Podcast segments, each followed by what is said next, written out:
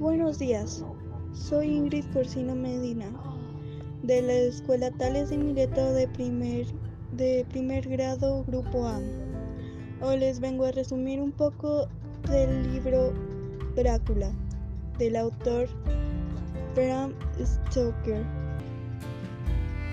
La historia trata de, de un joven, precisamente de Jonathan Parker, el cual va a un palacio donde alguien requiere de sus servicios.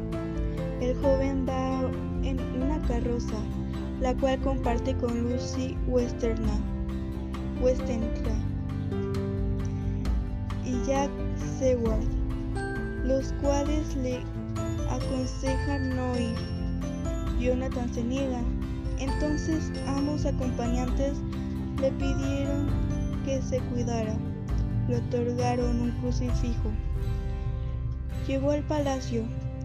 Inmediatamente lo recibió un anciano. Lo invitó a pasar.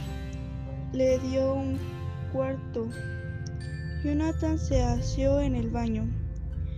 El viejo se le acercó detrás. No tenía reflejo. Drácula intentó tocar su cuello.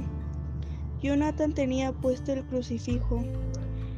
Se le hizo raro que le produciera un quemón. No sabía que él era Drácula, un vampiro. En la noche Jonathan ya quería retirarse de allí. Entonces trató de abrir la puerta. No pudo. Trató de dormir. Cuando lo logró, tuvo alucinaciones con más vampiros que le pedían unirse a ellos. Pasaron días. Jonathan logró escapar, lo cual enfureció a Drácula.